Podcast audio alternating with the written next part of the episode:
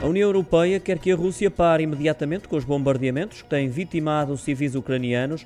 Os apelos surgiram pela voz de Charles Michel, o presidente do Conselho Europeu, e depois da ofensiva russa em Kiev, a capital da Ucrânia, e Kharkiv, a segunda maior cidade, da qual resultaram várias vítimas mortais. Através de uma publicação na rede social Twitter, escreveu, e passo a citar, apelo à Rússia para que acabe imediatamente com as hostilidades, com o alvo indiscriminado de civis e assegure passagens humanitárias seguras. Expressou ainda em nome da União Europeia as condolências às vítimas dos ataques bombistas e às suas famílias e sublinhou que não se deve repetir.